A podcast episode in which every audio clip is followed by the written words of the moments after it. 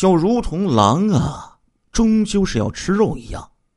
杨金海的那双贼眼可没闲着呀，他一边靠偷盗维持生活，一边四处搜寻着下一个侵害目标。二零零，侦查员拿着侯忠龙的照片，在皇朝夜总会调查的时候，有一个服务员小姐想起来，她记得十号晚上将近十二点钟的时候，照片上这个人喝得醉醺醺的，在大厅里用大哥大给什么人打电话，讲话的内容呢，没有听清楚，只听见。他在电话里叫着阿峰的名字。那么，侯忠龙发案当晚近十二点钟，还出现在皇朝夜总会，是什么人带来的？又是如何来的呢？侦查员们做了细致认真的调查访问。有一个夜间，皇朝夜总会外边啊，摆水果摊的小贩对着。侯忠龙的照片左看右看，哎，觉得眼熟。他想起来了，十号夜间，侯忠龙是搭着三轮车来的。他说，十号晚上十一点多钟，他看到照片上这个人和一个穿着黑色衣服的女人在皇朝夜总会门口下了三轮车。当时这个人手里还拿着一部大哥大。这时候。警方就询问了，和他在一起那个女人长得什么样呢？那个那个是女青年，身高一米五多吧，身材挺清瘦的，理着男士的平头发型。下了那个三轮车的时候，那个女人呢，还从怀中掏出了一个假头发戴到头上了，就变成了披肩发型了。当时我就觉得纳闷啊，竟然还有这种人，平白的把自己的头理成平头，却还要戴上假的长发。小商贩反映了戴假发的女人特征，与李雪芳相一致，而且皇朝夜总会距离案发现场只有几百米的距离，推断受害人正是在皇朝夜总会门口。被骗至现场的。如果侯忠龙正是李雪芳带到皇朝夜总会的，那么把他骗到现场的长发女人应该是伪装后的李雪芳。联想到十号晚上近十二点钟的时候，侯忠龙在皇朝夜总会大厅打电话找的阿峰，应当是阿芳啊。侦查员还发现，李雪芳在描述发案当晚的活动的时候，有一个不显眼的漏洞。谢雨平和李雪芳都说，十号晚上他们与侯忠龙一伙人九点多钟离开绿岛酒家后，李雪芳就独自回家去了。而李雪芳的妹妹李雪花所证实的是，那天晚上。李雪芳是十一点多钟才回家的，这个中间两个多小时的时间，李雪芳无法合理说明去向。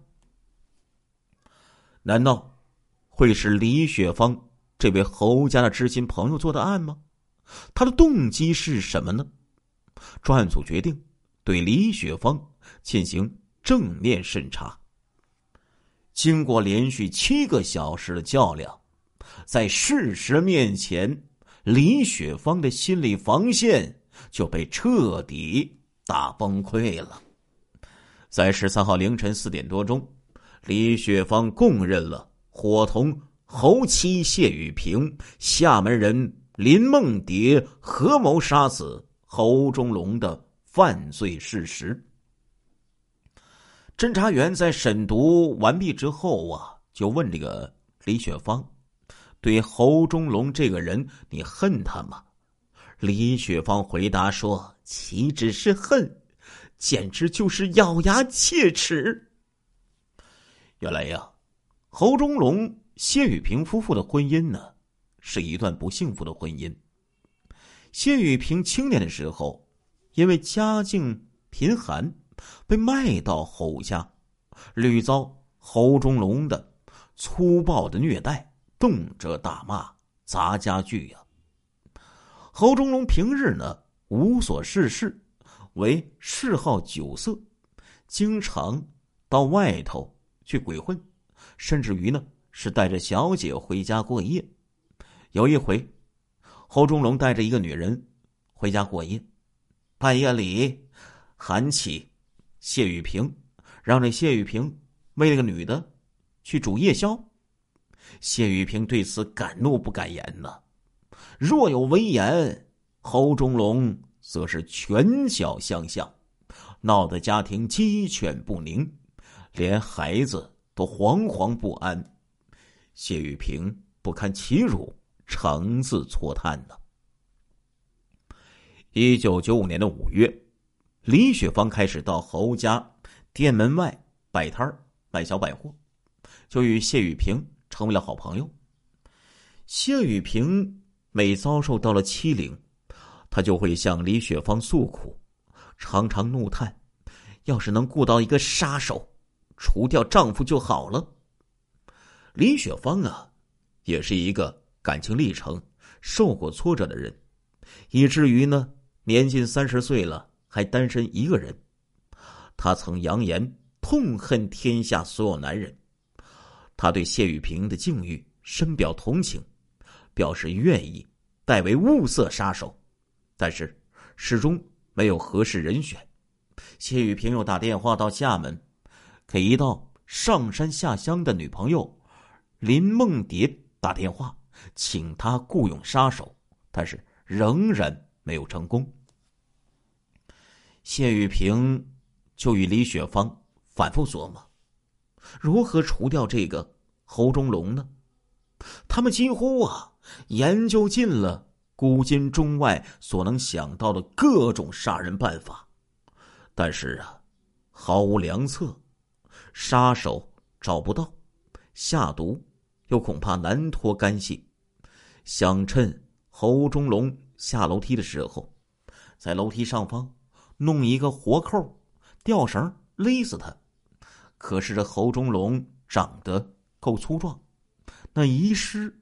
也是一个问题呀。趁其睡觉之时，纵火把他烧了，又怕累及家人。到时候人去财空。侯忠龙有一部小轿车，破坏其刹车系统，让他开车的时候造成交通事故，这恐怕是最理想的方案了，既达到目的，又不留痕迹。两个女人呢，就到这个车子上找了半天。但是就是找不出哪一条是刹车线呢？十一月初，侯忠龙提出到国外旅游，谢雨平与李雪芳一商议，决定加快行动，自己动手杀掉侯忠龙。五号，谢李二人趁到厦门之机买了一副假发套，谢雨平又打电话通知厦门的。林梦蝶到石狮来帮忙，答应事成之后给他装一部电话，并给他一万元的现金。林梦蝶呢，十号上午来到了石狮，住进了镇师大酒店。谢雨平又自己动手，用塑胶袋编织了一条绳子，准备杀人的时候用。十号晚上六点多钟。侯忠龙、谢雨平、李雪芳到绿岛酒家宴请泉州客户李先生。谢离二人带上假发套、绳子以及安眠药等作案工具。席间，谢离二人有意的向侯忠龙劝酒。席散之后，李雪芳与侯忠龙上皇朝夜总会。本想找一个无人的 KTV 包厢下手，但是却发现皇朝夜总会包厢啊，几乎全部都有客，无从下手。这时候，李雪芳到镇师大酒店，告诉了正在喝咖啡的谢雨平，由谢雨平到皇朝夜总会把侯忠龙带到友谊大酒店来唱歌，而李雪芳与林梦蝶到市郊物色可作案的地点，但是呢，都感觉到不太理想，最后决定还是在皇朝夜总会附近的曾坑村下手。当天晚上十一点半钟。谢雨平与侯忠龙就出了友谊大酒店，之后，李雪芳就和侯忠龙雇车到了皇朝夜总会前。这时候，李雪芳买了一瓶矿泉水，趁机在这水里就下了安眠药，拿给侯忠龙喝。已经有些醉得神志不清的侯忠龙跌跌撞撞的带着李雪芳。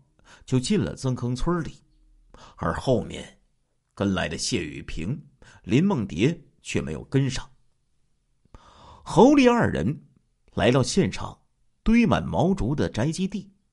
侯忠龙绊了一跤，就把西装给脱掉了。李雪芳趁机用带来的塑胶绳缠住侯的脖子，却被侯忠龙一把就给抓掉了。而且并翻过身来掐住李雪芳的脖子。李雪芳奋力挣扎开来，捡起地上的一杆毛竹，朝着侯忠龙的头上就砸了过去。侯忠龙被砸倒在地，李雪芳趁机跑回家，并且打电话到谢雨平家里，告知正在等待消息的谢雨平。谢雨平听说。人没打死，就感到事态严重，就与李雪芳再次雇佣港田牌的三轮车，来到了永安路。这时候，却见到侯忠龙已经醉倒在永宁公寓前。二人于是，一不做二不休，解下谢雨平脚穿的高腰时装鞋的鞋带套在。侯忠龙的脖子上，活活的就把侯忠龙就给勒死了。